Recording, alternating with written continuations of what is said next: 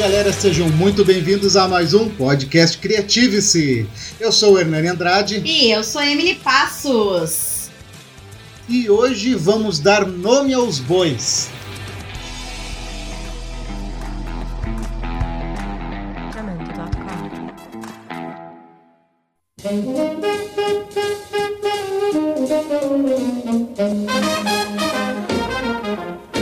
E para nos ajudar nesse assunto, nós trouxemos um especialista aqui, podemos dizer que vive na pele toda essa questão. Eu não vou começar falando nada aqui, porque senão eu vou falar besteira, vou falar bobagem.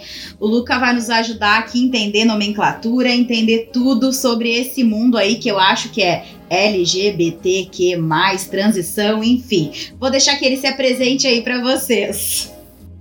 E aí, galera, tudo bem? Então, meu nome é Luca, eu sou um homem trans e hoje eu vim falar um pouco aí com o pessoal sobre essa questão que uh, vem muito sendo comentada aí nas redes e como uh, ela falou aí, eu vivo isso na pele, né, há um bom tempo aí. Então, pessoal, se preparem, abram suas cabeças que nós vamos entrar num mundo que para algumas pessoas é completamente misterioso. Vamos desvendar tudo a partir de agora. Mas então vamos começar pelo início, né? Vamos começar por partes, que nem diria nosso querido Jack. Afinal de contas, o que é essa? É, é, se fala mesmo transição de gênero? Uh, o teu nome já era Luca. Conta pra nós como é que começou a acontecer isso na tua vida. Então, isso a gente. Uh, eu nasci assim, né? a gente fala muito em, em que ponto uh, a pessoa trans decidiu que ia ser assim e a gente não decide nada, né? Já é cientificamente comprovado que, que a gente não decide nada, a gente é.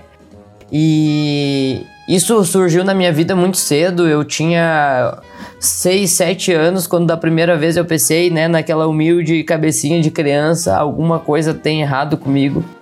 E isso eu levei assim por muito tempo porque eu não me enquadrava uh, socialmente na, no gênero uh, feminino, né?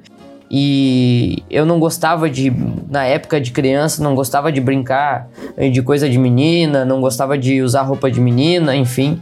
Então isso eu cresci com isso desde muito pequeno. E ali na adolescência uh, eu me assumi lésbica, lésbica, né, na época. Uh, na verdade, eu não me assumi, foi meu pai que me assumiu para mim.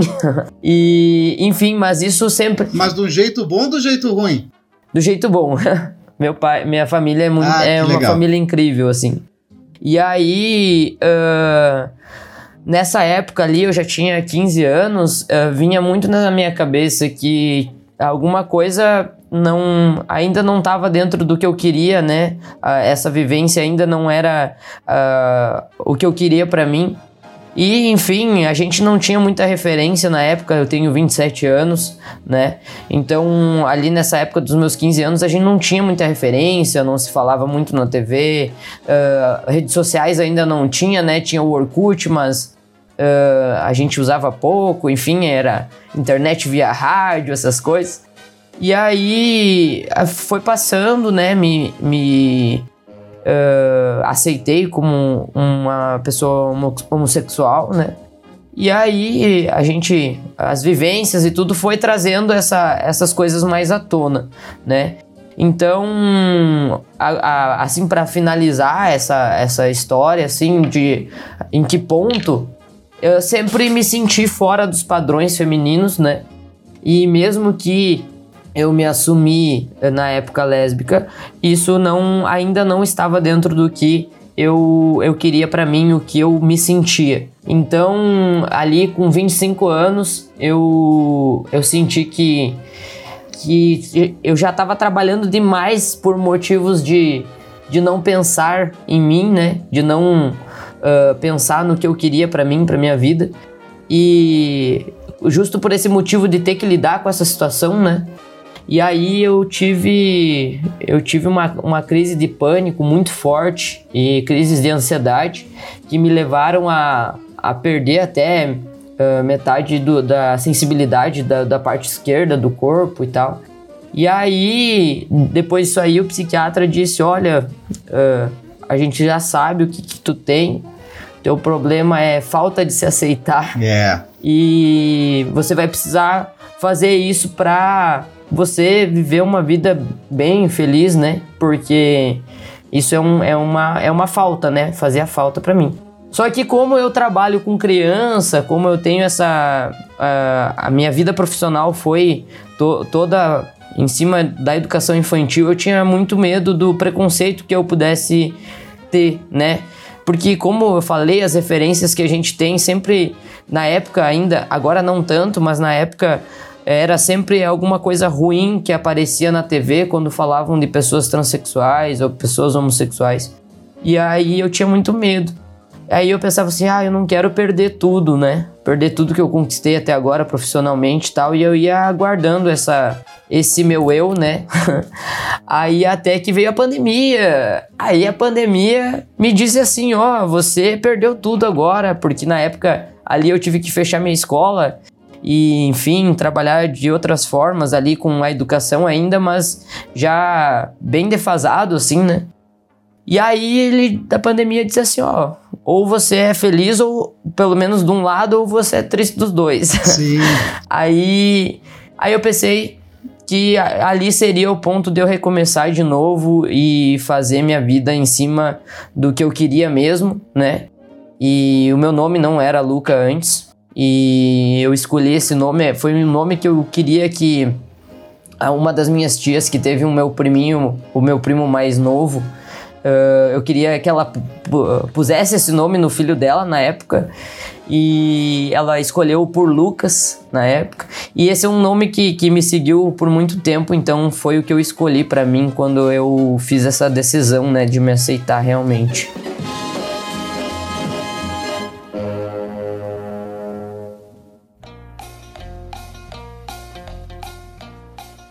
Mas uma coisa que tu falou que eu achei muito interessante, eu nunca tinha pensado nisso.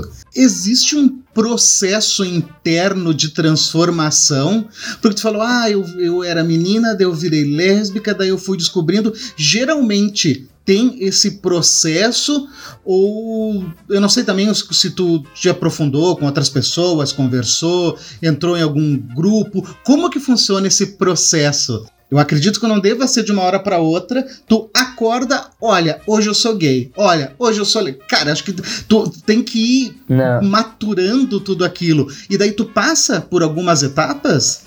Na verdade, é mais ou menos isso que eu comentei lá do começo, né? Uh, mesmo quando criança, eu já não me sentia enquadrado dentro da, da realidade das minhas amigas, né? Eu uh, enfim, né, é, é, destoava totalmente de tudo que era socialmente aceito para uma menina, né? E Sim. ali, eu acho que desde ali, acredito que o processo já se iniciou, né? Então, a gente não tem um ponto, a gente é, que nem eu te falei, a gente é desde que nasce, uh, e isso é cientificamente comprovado. E não tem muito o que a gente. É, esse processo é, é mais uma coisa social do que o que a gente sente, né? Sim. O processo de eu, de eu me aceitar como uma pessoa que gosta de, de mulher, de uma mulher que gosta de mulheres. Aí depois uh, eu, eu. Porque assim, o meu jeito de me vestir que é mais masculino, sempre foi assim, né? Eu sempre me vesti uhum. com roupas de menino e tudo mais, e como meus pais uh, foram pessoas que não me repreenderam, né? Eu nunca tive esse problema de não poder usar o que eu quisesse e tudo mais. Mas mesmo assim, na época, eu ainda tentava uh, entrar dentro do socialmente aceito para as meninas, mas ao mesmo tempo eu me sentia muito deslocado. Então, esse processo vem indo com vivências diárias que a gente tem para com a sociedade, o que a sociedade impõe para o que é para menina e para o que é para menino, né?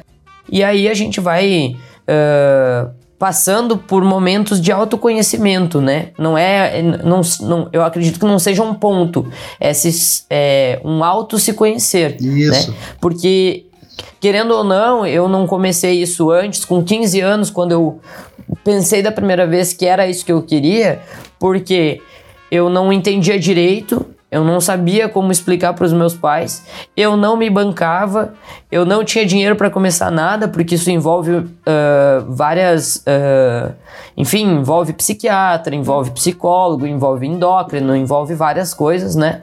Uma equipe.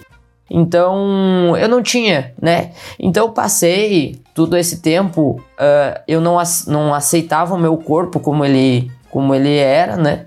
E aí uh, chega um ponto que você não aguenta mais, né? Que esse foi o meu ponto. Hoje em dia, os jovens, eles têm uma, uma, uma opção maior aí com a internet de conhecer outras pessoas, de ter outras referências, né? Então fica um pouco mais fácil essa aceitação. Mas como para mim na época a gente não tinha referências, é muito mais difícil, né? Você entender tudo isso que você tá sentindo.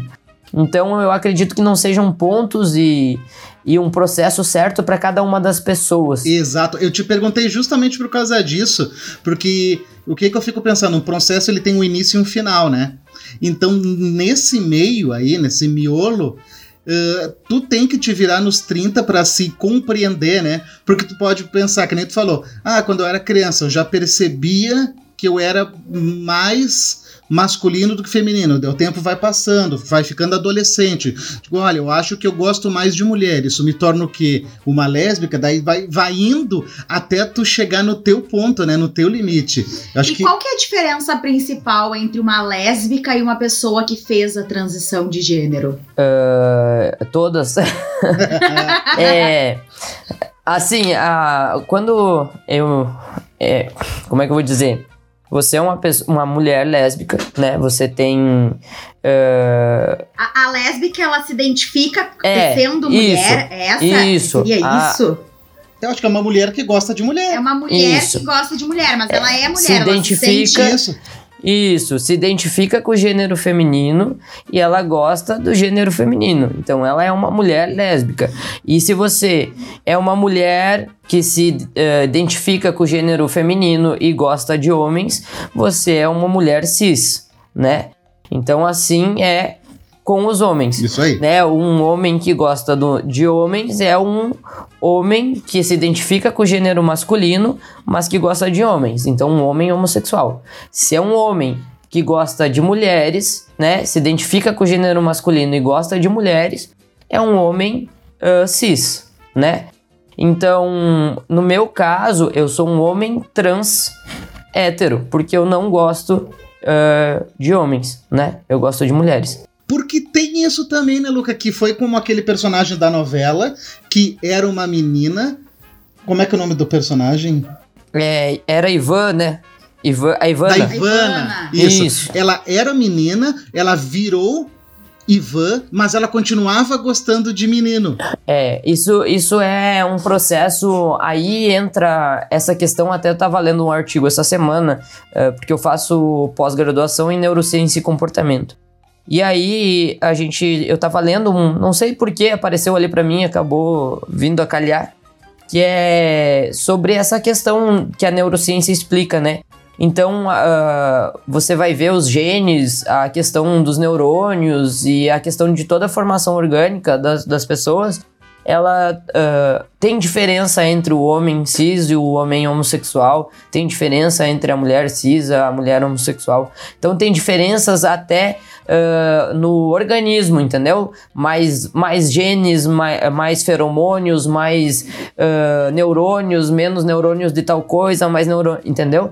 Então isso é um processo que não é não é a gente só como a sociedade impõe que seja de tal jeito. Isso vem da gente mesmo, né? A gente traz desde sempre, né? Porque é uma questão que acho que que até ali na novela, eu não assisti a novela em nenhuma das vezes que passou, mas como eu assumi esse ano para os pais desde, da, da minha escola, as mães acabaram usando a novela para explicar para as crianças, né? Uh, o que, ah, que tava, que bacana! É, o que, que tava acontecendo com o Proluca. Aí, uh, como ela diz ali, né? Você, as pessoas acham que a gente escolheria ser uma coisa que a sociedade não aceita, né? Para ficar sofrendo, para ficar uh, sofrendo preconceito, sofrendo na hora de, de arrumar trabalho, enfim, né? Todas essas, essas questões de preconceito, né? Então a gente não escolhe, né? A gente é assim desde que nasceu. Só que não é o que eu acredito que muito disso venha da, da, da questão da Igreja Católica, né? Que a, a, o mundo inteiro é regido por ela, né? Porque, por exemplo, hoje é Páscoa, mas é Páscoa para quem? É para a Igreja Católica, mas todo mundo faz o, o feriadão da, da Semana Santa, né? Então. Ah, é verdade. É, realmente, né? Tipo, por exemplo, tem, tem religiões que no sábado não, não, não pode trabalhar, não pode fazer nada. Por que, que todo mundo não pode fazer nada no sábado, né? Então, a questão da Igreja Católica rege toda essa, essa questão social. É, os nossos feriados religiosos são todos cristãos. É, e aí, pessoas que não são cristãs também fazem esse feriado, né? Porque no trabalho faz esse feriado, porque no, né?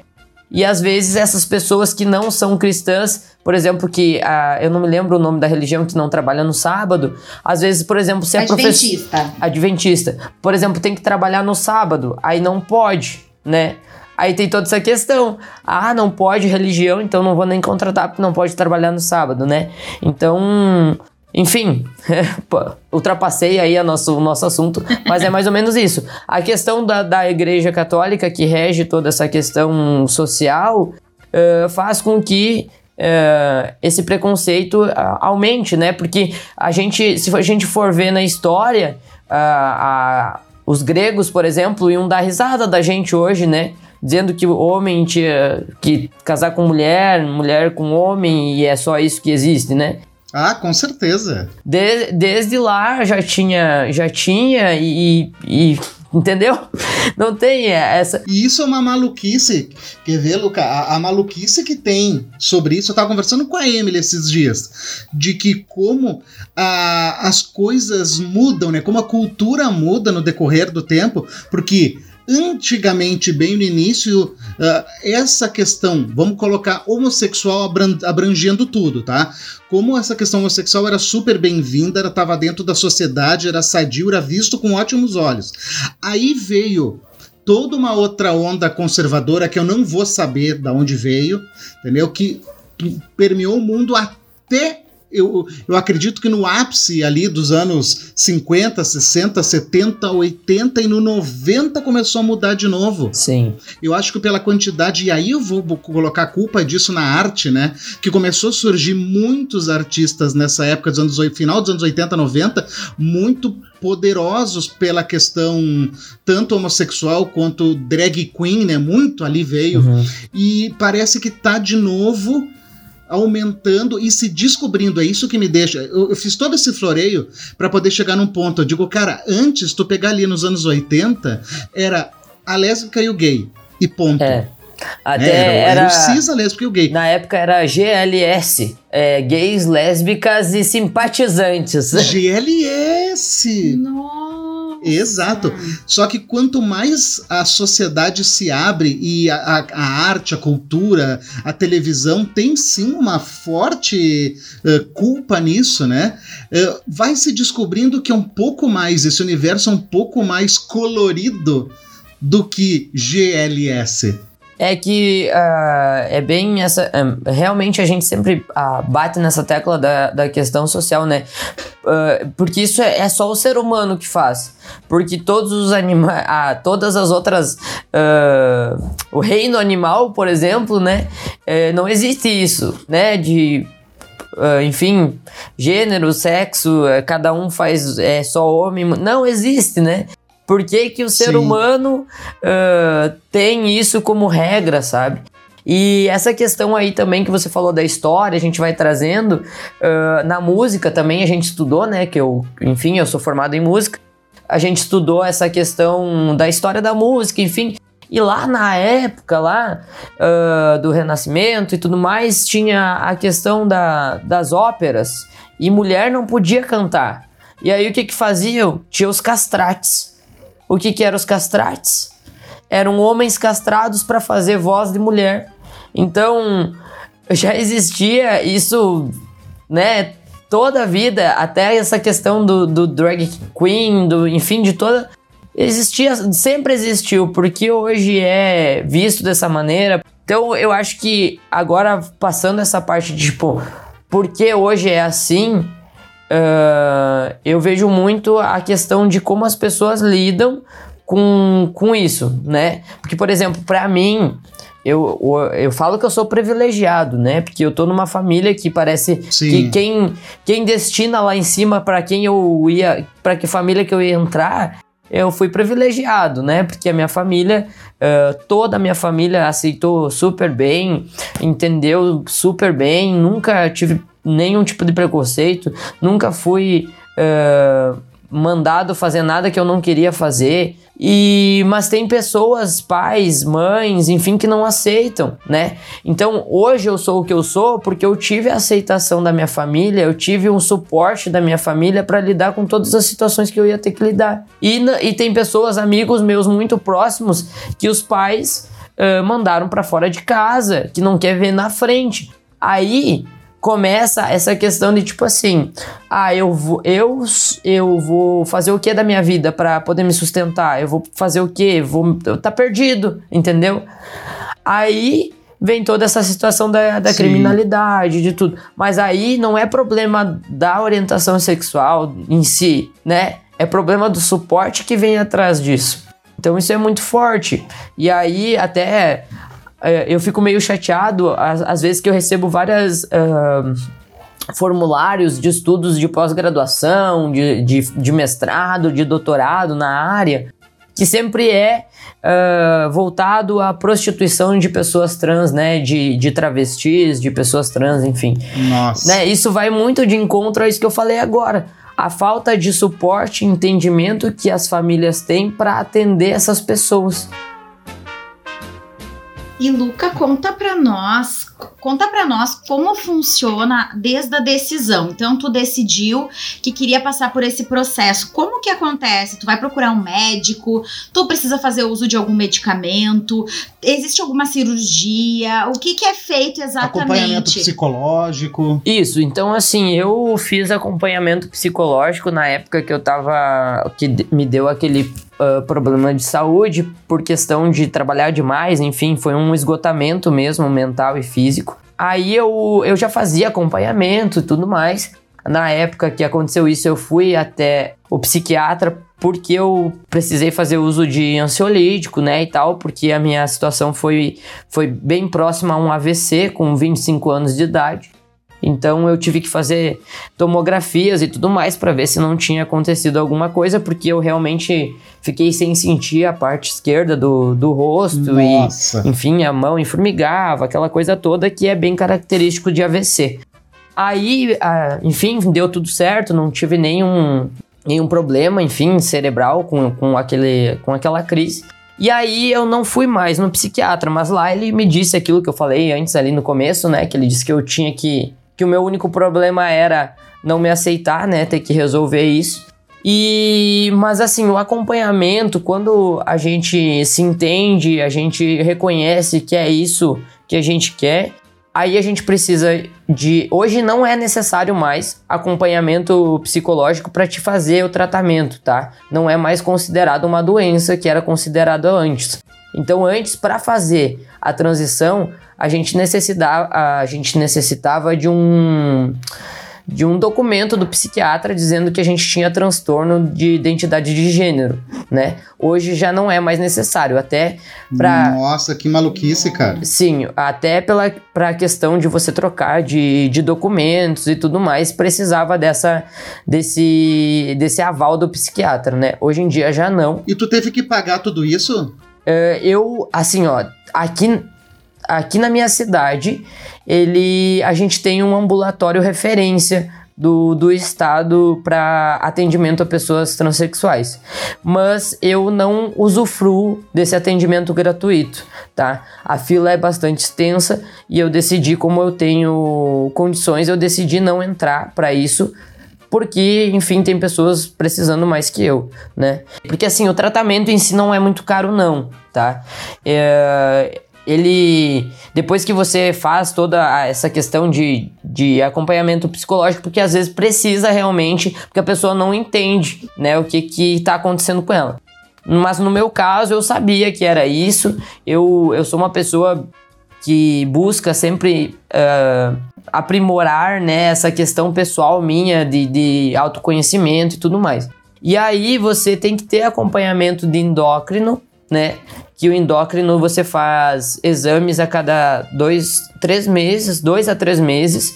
E você tem que ir lá para ver se teus níveis de hormônio tá tudo certo, né? Porque assim, você tomar a testosterona, que é o medicamento que eu tomo, você tomar ela, uh, você tem que ter muito cuidado, né? Porque é um hormônio que não é seu. E uh, geralmente as pessoas aí bombadonas que fazem academia e tudo mais tomam testosterona para aumentar, né, a questão da musculatura e tudo mais. E a testosterona em grandes doses ela pode fazer muito mal pro fígado e pros rins, né? Então você tem que tomar a sua dose certa. Às vezes, para algumas pessoas, algum tipo de testosterona não dá. É, é, como qualquer medicamento. Às vezes pode fazer um bom efeito em você, em outra pessoa não. Então por isso que você tem que ter acompanhamento médico, né? E tu viu diferença na tua voz, Luca? Porque a tua voz é o teu instrumento de trabalho. Sim. Isso de alguma forma te prejudicou, te ajudou? Na verdade, assim, eu eu sou professor de música e tal, mas eu não sou cantor, né? As crianças não reclamam de eu cantar pintinho amarelinho desafinado.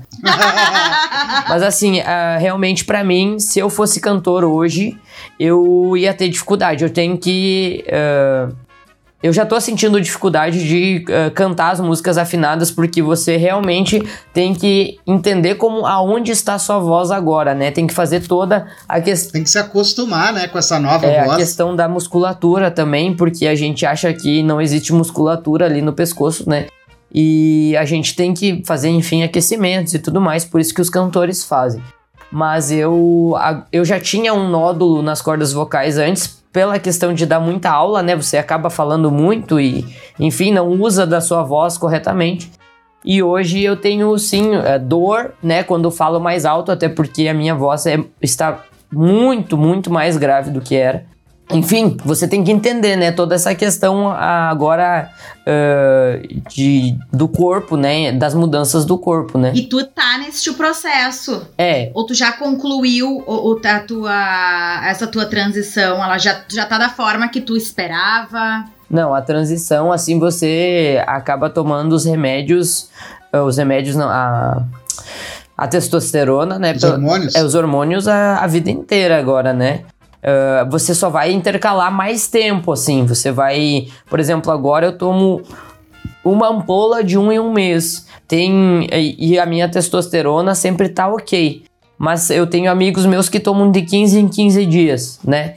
E aí depois, com o passar do tempo, que você já chegou num nível que você tá ok, já tá se sentindo bem, você vai aumentando a, a, o espaçamento entre uma dose e outra, né? Mas eventualmente você vai ter que continuar tomando também. E tu, fa tu falou, né, que existe essa questão desse acompanhamento do SUS, e isso inclui as cirurgias, porque no caso de menina, né, que, se, que quer, que vai se identificar com o gênero masculino, vai querer tirar o seio, ou vai querer colocar o silicone quando, né, é um homem, né, que se identifica com o gênero. Isso tá incluído dentro do SUS, porque eu acredito que isso seja um pouco mais caro dentro do, de todo o processo. É, isso é realmente é o mais caro, porque, por exemplo, se tu for tomar a testosterona que praticamente todo mundo toma, uh, é uns 50 reais, três ampolas. Então, se você toma de, de um mês, né, um espaçamento de um mês, você vai pagar 50 reais por três meses, né? Eu pago as consultas, é, eu pago uh, particular mesmo, né? Eu pago de 170 a 350 reais a consulta, né? E é de 3 em 3 meses também. Então, se tu for dividir por meses aí, né? Uh, tem pessoas realmente que não têm condições mas se você tiver pelo, for, é classe média, né, você vai conseguir guardar ali um dinheiro para poder fazer esse atendimento particular. E o SUS também, a maioria dos meus amigos está na, é, na lista de espera para fazer a questão da mastectomia, né? E realmente ela é o processo mais caro da, da transição em si, né? Se você, uh, se você não for fazer a, a resignação de gênero, né? Que no meu caso não vai, eu não vou fazer, porque é uma cirurgia muito. Uh, muito invasiva, né? Invasiva, né? Isso aí. E eu, o que. O que me incomoda mesmo não é o meu órgão sexual, em sim a, o, o como eu me via no espelho, né? Então é ok, assim, para mim. Mas aí você, até quando a gente começa a. Por exemplo, aqui né, no Rio Grande do Sul, quando eu comecei a transição, que foi em setembro do ano passado, uh, até a médica perguntou se eu não ia querer fazer essa cirurgia, porque senão ela, ela teria que me mandar para outra, outra pessoa, que isso, aqui quem faz é só na capital, né? Que fazem essa, esse tratamento daí. Então você tem que ter um acompanhamento, sim, a cada três meses pelo menos. E uh, assim eu vi pessoas já tomando testosterona por conta e tal, e isso faz muito mal, né? Tem que sim tomar muito cuidado com a saúde, porque uh, você vai estar tá fazendo uma coisa que não é do seu organismo, né? Tomar um, um hormônio, assim. Então tu te chama Luca desde setembro do ano passado? Desde janeiro do ano passado. Uh, e, e, as pessoas, né, vêm me chamando. Quando eu aceitei. Janeiro não. Desde de março, abril ali, quando eu decidi que eu ia fazer a, a transição de gênero. Daí eu já comecei a trocar nas minhas redes sociais e tudo mais, e as pessoas começaram a perguntar, enfim, ou as pessoas que já se ligaram, são mais abertas, já nem pergunta, né? Já pega e chama pelo nome mesmo. Então, desde ali eu já fui usando do nome, mas a troca do documento. E para as crianças foi tranquilo, para as famílias, essa questão da, das famílias da minha escola em si, eu esperei passar o ano, né? Até porque até o final do ano passado não tinha muitas mudanças relevantes, nem na voz, nem nada. As mudanças começaram esse ano. E aí tinha uma hora que eu ia ter que falar, porque daqui a pouco eu ia tirar a máscara e iam ver barba na minha cara e achar estranho, né? Ah, é, é verdade, a máscara ajudou muito, né? aí eu acabei, daí, enfim, sentei com as famílias e tal, foi tudo muito tranquilo, não foi nada demais. As crianças pequenas na segunda semana já tinham entendido que não era mais o meu nome de registro que eles iam chamar, e sim o nome que as mães estavam me chamando naquele momento. Para os maiores foi um pouco mais difícil eles entender, mas eu usei como porque eles gostam muito de usar apelido de filme, de eh, super-herói e de tudo mais. E aí eu eu disse que ia ser meu apelido agora. Uh, o Luca ia, ia ser meu apelido e eles começaram a usar. E daí por eu me uh, começar a usar a questão do do artigo masculino, eles começaram a, consequentemente, usar também. E, e já, desde sempre eles já nunca tiveram essa entendimento do que, que eu era realmente, né? Porque às vezes até as crianças na época em que eu ainda me identificava com o gênero feminino, as crianças, as pequenas às vezes diziam: "Não, você não é menina, você é menino e você vai ser meu amigo". Então, as crianças sabiam muito mais que eu antes mesmo de eu entender direito. E para eles é super tranquilo. O que o meu, o meu, medo nunca foi as crianças, foi sim o, os pais, né? Porque a gente nunca sabe uh, o que pensar, enfim, com tudo as coisas que a gente vê aí na TV e tudo mais. E deixa eu te fazer uma pergunta. Quando que foi para ti o dia D? Aquele dia que tu respirou fundo e disse agora sim. O dia D foi o dia da minha primeira aplicação da, da testosterona. Eu dizia agora vai. ah, que demais. É, a primeira, o, o, o dia que eu disse agora é isso, vai dar tudo certo. Tanto é que isso modificou toda a minha vida na questão emocional também, né? Porque antes se eu tivesse passando pelas coisas que eu tô passando agora, antes, quando eu não tinha aceitado isso, eu tava agora deitado em posição fetal chorando, né? Sim. E hoje eu me sinto muito bem, assim, as dificuldades que vêm não são mais tão pesadas, sabe? Isso é, é muito bom, assim, para quando a gente se entende, sabe? E esse dia da primeira aplicação foi um, não foi um marco assim super. Porque eu vejo uh, pessoas que eu conheço ou pessoas que são mais uh, da internet aí, que são mais youtuberzinhos, né? Que estão usando disso para também mostrar para as pessoas de tipo chorar na primeira aplicação e tudo mais, né? Não aconteceu isso comigo, né? De chorar, meu Deus do céu, fazer um evento, mas sim foi um marco assim para mim. Sabe qual é a sensação que eu imagino que seja? É uma sensação que eu já senti em outra situação que é assim, ó. Cara, tá acontecendo. Sabe, tipo assim, tá é, tipo acontecendo. Tipo é, é uma mistura de sentimento de surpresa com vontade, com, com tudo, assim, com motivação. É literalmente isso, tá acontecendo. É, realmente. Isso aí é. Foi uma felicidade que não foi tão externalizada assim, mas comigo eu tava em paz, sabe? Comigo eu tava aqui entendendo que agora eu ia ser a pessoa que eu sempre sonhei em ver no espelho, sabe? Porque eu acho que era isso o que mais pegava, assim, tu olhar no espelho e pensar, meu Deus, não, eu não sou essa pessoa ali, né? Então é, é bem difícil, assim, pra gente aceitar. Luca, hoje perante a sociedade, tu é homem, tu pode frequentar o banheiro masculino. Se o valor do ingresso é diferente para homem e para mulher, tu tem direito.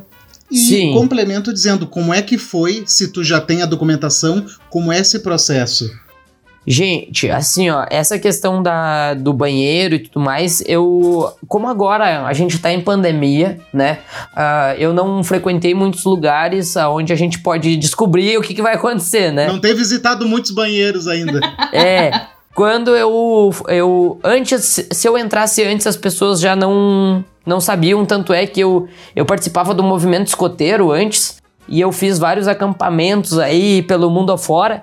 E às vezes eu entrava no banheiro das meninas e era um tendel, né? Era uma desgraça, assim. Tipo, era a menina gritando, era a gente querendo me tirar do banheiro. Então eu acho que agora vai ser muito mais fácil. Vai ser muito mais fácil para mim do que do que antes, né? Porque eu me lembro, assim, numa situação, a gente foi num evento no Rio de Janeiro. Foi, é, o, era um encontro nacional de escoteiros, né? Aí a gente foi lá, tinha se eu não me engano, era de 7 a 8 mil escoteiros acampados no mesmo lugar, que é lá onde fazem as Olimpíadas de Tiro no Rio de Janeiro. E aí, uh, num certo dia lá, eu fui tomar banho, né? Sei lá, fui no banheiro. E daí tinha um monte de menina lá tomando banho e tudo mais. E daí uma mulher lá entrou: Não, aí o banheiro das meninas. Eu disse: Gente, eu tô vendo que é o banheiro das meninas. Tem uma quantia de menina tomando banho, eu não vou saber que é de banheiro de menina, né? aí, aí, a partir daquele momento, eu tinha que sempre pegar uma amiga minha, alguém conhecido ali, e ir de braço dado para as pessoas entender que eu era menina naquele momento, né? Então, uh, essa questão do banheiro Uh, eu fui ali logo que começou, que aliviou um pouco essa questão da pandemia. Eu e a minha família, a gente foi num, num hotel fazenda, assim, uh, de termas e tal. E aí eu, eu fui com o meu pai no banheiro masculino e, tipo, foi muito tranquilo, não, não teve problema nenhum. Uh, até porque eu não me passo, não antes já não me passava muito por, por mulher, agora muito menos, né? Então é bem tranquilo. E tu tocou num assunto que foi as as histórias engraçadas. Qual é a história que tu tira aí que tu inacreditável pro lado engraçado, claro, que tu te colocou naquela loucura que tu olhou em volta e pensou, né, para o mundo que eu quero descer, que não não não tá dando certo. Eu vou te responder essa, depois eu volto na questão do documento que vocês me pediram antes. Ah, é verdade. A gente vai falando. Essa questão do, dessas histórias engraçadas todas sempre foram envolvendo banheiros, assim, né? Porque é uma tristeza, assim, no banheiro, quando você já você já não parece o que era para ser, né? Aí é, é, sempre geralmente é com os escoteiros, porque eu sempre a minha vida inteira participei do movimento escoteiro até os 26 anos, até o ano passado eu tava lá. Então era bem assim de tipo tu entrar, uma vez teve um acampamento em onde os banheiros eram uns containers assim, né? E aí os chuveiros eram todos abertos assim. Daí eu entrei assim lá e, bah, foi um gritedo, né? Tipo, meu Deus, um menino entrou no banheiro. aí Aí era menina gritando e pegando toalha, eu dizia, meu Deus, quando que isso vai acabar, né? e aí, os outros, como era muita gente, pode ser que no outro dia acontecesse a mesma coisa, porque não eram as mesmas pessoas que estavam no banheiro no momento que eu fosse, né? Ah. Aí eu decidi que eu ia tomar banho de roupa todos os dias do lado de fora, que tinha uma, um chuveiro do lado de fora, e foi assim que eu fiz para poder evitar isso, né? Então, uh, geralmente é essas questões de banheiro. Assim, de, de coisa engraçada também, teve uma vez que eu entrei no elevador do prédio onde eu morava e daí uh, eu abri a porta da entrada para dois, do, dois senhores, assim, um, um, casal, que queria ir no andar que eu tava. Eu conhecia o senhor que, que morava ali do lado. E aí a gente entrou e daí eu tava com os baldes e tal para fazer limpeza que eu tinha ido pegar lá no carro e tal. E daí a moça disse: Tu, tu vai fazer limpeza? E eu, aham, vou limpar minha casa, né? Porque é sempre bom e tal. E aí ela disse: Mas vai fazer sozinho? né? E ali eu ainda não, não tinha uh, né, feito a transição, isso foi o ano retrasado. E aí eu disse, ah, vou fazer sozinho, né? Eu moro sozinho já, né? E tal. Nossa, mas tu parece tão novo, porque querendo ou não, né? Eu não tinha barba na cara, então, né? Parecia super novo para ser um menino e morar sozinho, né? E eu, é, pois é, mora sozinho e tal. E ela, nossa, não acredito, tu viu o fulaninho, olha a cara dele, nem parece que tem. Eu disse, pois é, eu tenho 25 anos já e tal. Aquela coisa toda. Daí quando a gente saiu do elevador, lá em cima, o meu vizinho me cumprimentou com o meu nome de registro, né? E aí ela me olhou com uma cara tipo. What the fuck? Daí eu só virei as costas e continuei minha vida, né? Não, porque assim. Mas elas queriam morrer naquela ah, hora. É que, tipo, eu não corrigia as pessoas, porque eu já me sentia como elas estavam vendo. Só que eu me. As pessoas ficavam muito constrangidas quando a gente corrigia, sabe? E daí eu pensava assim: ah, ela não vai fazer mais nenhum nada de relevância na minha vida, eu não preciso dizer a verdade para ela, né? Nesse momento. Enfim, é, foram coisas tipo assim que acontecia que as pessoas vinham conversar comigo. Até eu tinha um apelido antes que não tinha nada a ver com o meu nome, mas era um apelido uh, uh, unissex, né? Que era Ani. E aí eu tinha Ni no meus. Porque eu não usava muito meu nome de registro, até porque às vezes eu não me aceitava, né, muito bem e tal. Aí eu usava Ani, daí às vezes as meninas iam falar, vir falar comigo e tudo mais, e daí eu, pá, eu acho que eu não sou o que tu tá pensando que, que eu sou, né? Aquela coisa toda. Então, acontecia. Acontecia várias coisas engraçadas, assim. Nossa. Então já teve menina dando em cima de ti achando que tu era menino. Ah, sim, teve bastante. Só que daí sempre eram meninas muito mais novas, porque como eu tinha cara de menino, mas não existia barba na cara, às vezes ah, as é pessoas verdade. achavam né? Às vezes eu achava, eu já tinha 25, mas as pessoas achavam que eu tinha 18, 16 anos, né? Eu tive muita dificuldade também na, nas, nas questões de estágio da escola, das escolas, né? Porque eu tava dando aula para ensino médio, eu tinha 20 anos, os meus alunos tinham 17, né? Aí eu saía no corredor às vezes para ir para o intervalo lá para a sala dos professores e às vezes a diretora Tu tá de novo no corredor andando. Eu, mas querida, eu dou aula aqui faz dois anos. Tô dando aula aqui. Ah, é verdade, é que vocês têm umas caras de novinho, não sei o quê, né? Então, então, tipo, isso também me fez um pouco não me entender com a idade que eu tenho, porque não era o que eu tava vendo no. A idade que eu tinha não era a aparência que eu tava vendo no espelho, né? Então, isso também me trouxe certas. Uh, certas coisas a se pensar assim uh, para com a transição de gênero, né? Porque eu me eu tinha, por exemplo, agora que eu tô tendo barba e tudo mais, né? Mas aí eu pensava assim, nossa, eu tenho 25 anos e não tenho um pelo na cara, né? Eu me olho no espelho, as pessoas estão me vendo desse jeito e eu não sou o que eu sou ali, entendeu? Então, são coisas engraçadas do nosso dia a dia, mas que pegam bastante, sabe? Uh, claro, pra, com, com a gente mesmo, assim, né? Então, mas é, eu, eu dava algumas risadas assim com as situações que aconteciam. Documentos. Documentos.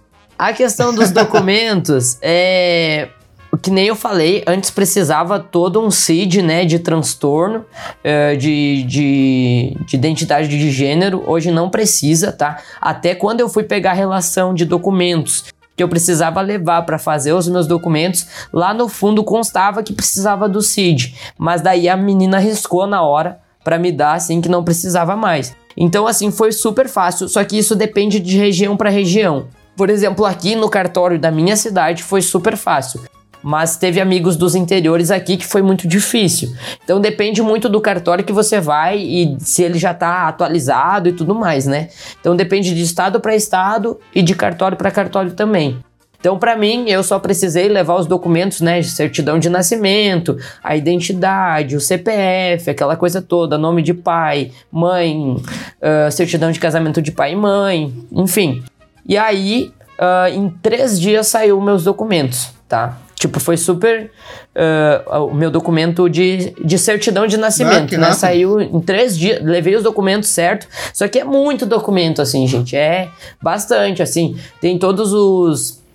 As certidões negativas de tudo quanto é coisa que eu nem sabia que existia, né? Uh, você tem que levar.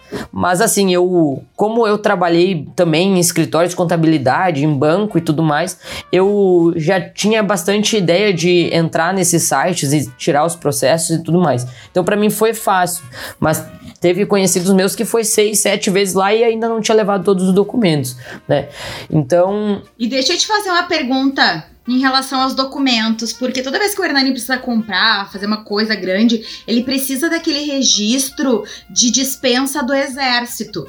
Porém, tu hoje é homem, mas quando tinha 18 anos, tu ainda era registrado como mulher.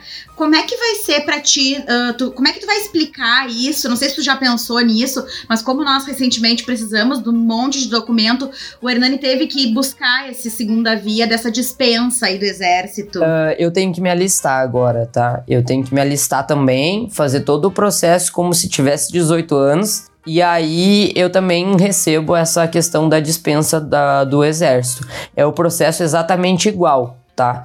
Uh, você vai lá e faz a, a, a hum. vistoria lá, não me lembro como é que é que fala, mas você vai lá e faz igual, tá? Eu não fui ainda fazer, porque eu não tô com todos os meus documentos ainda em mãos, né? E esses dias eu consegui tirar a questão da identidade, né? Mas ainda a carteira de motorista ainda tá, porque eu preciso de uma certidão de inteiro teor, só que os cartórios estão fechados por causa da pandemia, daí tá um pouco mais lento o processo, uhum. né? Porque a gente, uh, alguns documentos importantes você vai precisar da questão da certidão de inteiro teor, que é uma, uma certidão que é só você que pode tirar, né? E só você que pode ir lá pedir, porque vai o seu nome uh, anterior e o nome atual para quem receber esse documento entender que você era uma pessoa e agora você é outra. Tanto é que eu tô com uma dificuldade de tirar um título de capitalização que eu tenho num banco, porque quando eu troquei o CPF, uh, o nome da minha empresa trocou automaticamente o meu nome lá. E aí, o meu, a minha empresa no banco tá com o meu nome de registro e agora tá com o nome outro, né? E aí eu tô faz um mês tentando.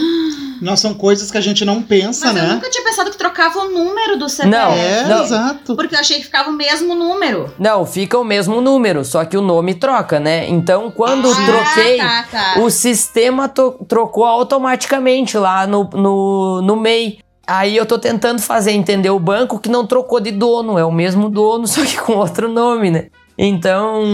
Puxa vida.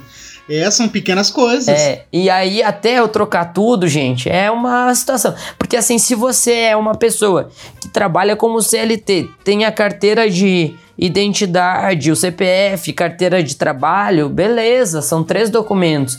Mas eu tenho que pensar, uh, no na certidão, daí o documento de identidade, CPF, carteira de motorista. Tem que pensar também na na, na coisa de viagem que me esqueci, o passaporte. Uh, passaporte, daí você troca todos os bancos que você tem, né? Botar pro teu nome. Aí as, todas as minhas certificações das, das pós-graduações e das graduações tem que entrar com processo em todas as universidades para tirar de novo. Então, assim, tudo isso é pago, né? Então, é, a un... eu acho que a única que eu não paguei foi a certidão de nascimento. O resto é tudo pago.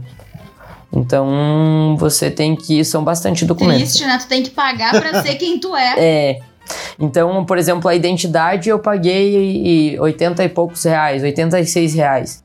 A, a, certidão, a, a minha certificação nova da graduação e pós-graduação deu quase 300 reais. Então, para mim, isso seria um direito nosso, né? De ter o nosso certificado com o nosso nome, já que a, claro. que a gente já pagou tanto pela universidade, né? Mas não, eu tive que pagar. Então, enfim, são coisas, são detalhes que a gente não pensa. Quer dizer, eu pensava até, às vezes me dava preguiça de pensar que eu tinha que trocar tudo isso. Mas enfim, né? São coisas que, que a gente tem que pensar na hora de, de fazer todas essas trocas. Mas deixa eu aproveitar para te perguntar uma coisa. Falando sobre cultura, mídia, televisão, cinema, como é que tu enxerga a representatividade? Quais são aí os teus ídolos? O, o que que hoje traz, né, de, de positivo? Olha, eu tenho até gostado bastante das últimas uh, as últimas uh, filmes, enfim, que vem saindo com uma representatividade, né? Tem, uh, enfim, todas as novelas agora tem um, uma pessoa trans ou uma pessoa lésbica, né? Um, porque a gente sempre pensa que ah, não existe, né, e tal. E ó, esses dias eu tava brincando, né, com a minha namorada, inclusive, tipo, eu vou no shopping, a cada cinco casais, quatro são homossexuais. Entende? Então, às vezes. É, verdade. Então, ou, ou os casais heterossexuais não, não andam juntos, ou realmente essa, essa, esse, essa quantidade tá bem balanceada já, né? Então, por que que não envolver isso nas mídias para as pessoas começarem a entender, né? Mas assim, tem vários filmes. Agora eu vou te dizer que eu não vou saber o nome, porque eu sou muito péssimo com nome de filme e nome de, de ídolo e coisa, porque. Porque sim. E aí, a minha namorada tava assistindo um filme que era de, um, de uma mulher trans, né? Que, que ela era bem novinha e tal, ela dançava e tudo mais. E foi bem forte, assim, o filme. Isso fez as pessoas entenderem um pouco que não é escolha, né? Que a gente não escolhe ser assim. Então, eu acho que tem melhorado muito a questão da, da representatividade e as pessoas estão usando de, uh, disso uh, não só na, na forma marginalizada do ser, né? Estão botando o ser como uh, artista principal ou como um, um, como é que eu vou dizer uma história boa, né? Não é uma história triste, uma história trágica, que geralmente era assim que, que a gente via, né? Então, tipo, a gente via muito filme que tinha tinha, né, pessoas trans, pessoas homossexuais, mas sempre era tragédia né? Sempre um. Era só sobre o preconceito, é... preconceito. Eu acho que eu acho válido, né, trazer que são pessoas normais que trabalham, que vivem, que são felizes, que, que saem, que nem Tem tudo é uma lutas, tragédia. Né? né? Igual todo mundo. Exato. É. E aí sempre vinha, era tragédia, ou era o romance uh, que não podia acontecer, ou era coisa escondida, né? Sempre era assim. E a gente vê que não é mais isso, né? Enfim, eu tenho, eu tenho alunos meus uh, da escola que tem duas mães, eu tenho alunos meus que têm dois pais, eu tenho uma, um super amigo meu que que é, ele tem uma a mulher e eles já têm um filho, ele é um homem trans. Então, tipo assim, uh, se as pessoas não veem ele, os dois, né, trabalham, uh, trabalham na, como policiais e tudo mais. E se você não vê uh, a, o passado, né? Se você não vê toda a história, uh, vai, ele vai se passar por um casal uh, tradicional, né? Um casal tradicional brasileiro que a gente costuma brincar. É, família tradicional brasileira. É, fami é, eles são uma família tradicional brasileira, né? Um homem e uma mulher branca, né? E enfim e com um nenê maravilhoso e, e, e ficou a história, né? E às vezes não vem todo esse processo que foi, né? Uh, ele se assumir também, agora muito mais velho que eu, ele se assumiu. Uh, a gente conversava muito antes sobre isso. E ele se assumiu com, com 33, 34 anos, né? Então, isso é é, coisas que a mídia não mostra, né? Essas vivências reais de coisas boas que a gente tem, né? Sempre era no sentido marginalizado, sempre era no sentido de, de coisas ruins, sabe? Então eu acho. Até eu assisti um filme essa semana que era. era é Palmer o nome. me lembrei do nome do filme. Era Olha Palmer. Aí. E era um rapaz que foi preso ali. Eu não vi o começo da história porque eu tava assistindo aula da pós numa orelha e na outra orelha eu tava vendo o filme. E aí ele era um rapaz que foi preso e que voltou para casa, enfim, e que, que tinha uma família que morava num trailer do lado. E aí essa família uh, era o pai e uma mãe que eram usuários de droga e tinha uma criança. E essa criança, a mãe desse cara que foi preso cuidava dele, porque, né, os pais não tinham muitas condições ali. Ela meio que adotou ele ali do trailer pra tratar. E quando ele saiu da... Da cadeia? Da prisão, da cadeia, ele se identificou muito com aquela criança, gostava, gostou muito daquela criança, né? E aí meio que tratou ele como filho. E ele, notavelmente, era uma, ali no filme não diz, né? Mas ele usava roupa de menina e tudo mais. E aí mostrou tudo uma realidade que a gente nunca passou na, perto de ver, né? De um cara que, enfim, foi preso por, por ter batido em alguém e tudo mais, e cuidar daquela criança que notavelmente era uma criança homossexual. E ele uh, defender aquela criança com unhas e dentes, né? Então, e aceitar aquilo dela, né? Então, eu tô vendo que as histórias têm sido muito melhores e muito mais bonitas, né? E que é a real verdade de tudo é. isso se não tivesse uma sociedade tão uh, repreendedora, né? Tão, tão rude assim com essa, com essa questão.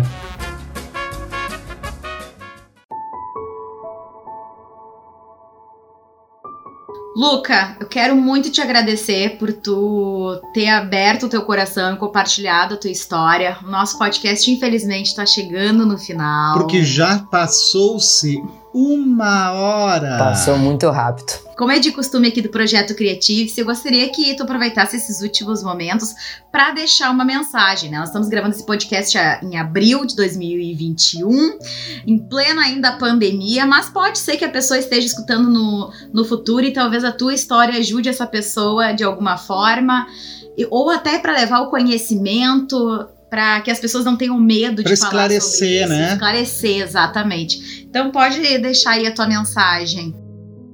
Eu acho que as pessoas elas precisam, uh, elas não têm que ter medo de, de, aceitar isso, né? Que às vezes eu ainda as pessoas erram e daí ficam totalmente constrangidas de errar, uh, né? Me chamar pelo, pelo gênero, enfim, de, de agora, enfim. E, e o que, o, acho que o meu recado principal vai para as pessoas que estão próximas a essas pessoas homossexuais, essas pessoas trans, que é uh, se botar no lugar delas, né?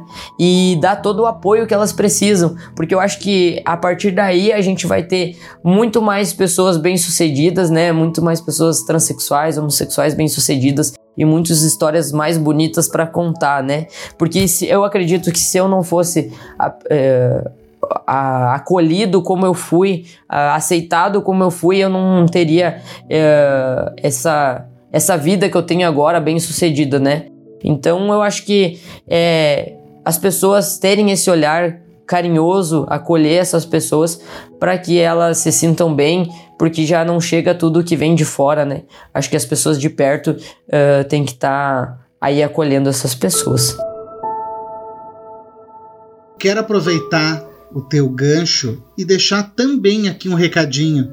E se eu tiver errado, Luca, me corrige.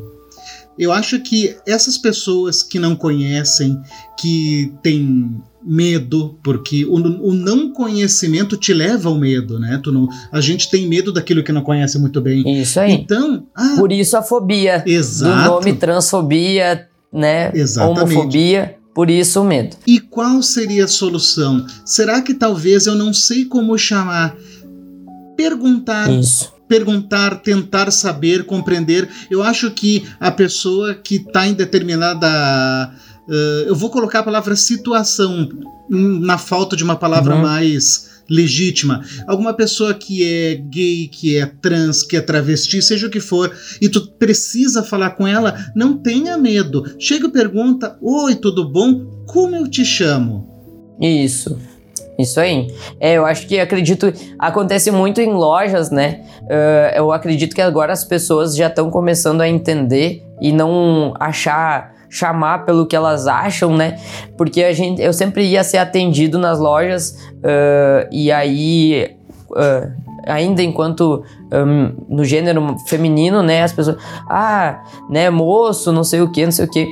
Então eu não me constrangia porque eu, eu já me sentia daquele jeito, né, mas tem pessoas que podem se constranger. Então pergunta o nome da pessoa, pergunta como eu posso te chamar, né, enfim, porque geralmente, por exemplo, o meu nome ficou um nome meio unissex ainda, é, né? Exato. Mas tem nomes, outro, outros nomes que, que são. Uh, dá para notar que é masculino ou feminino, né? Então você vai saber como chamar essa pessoa, né?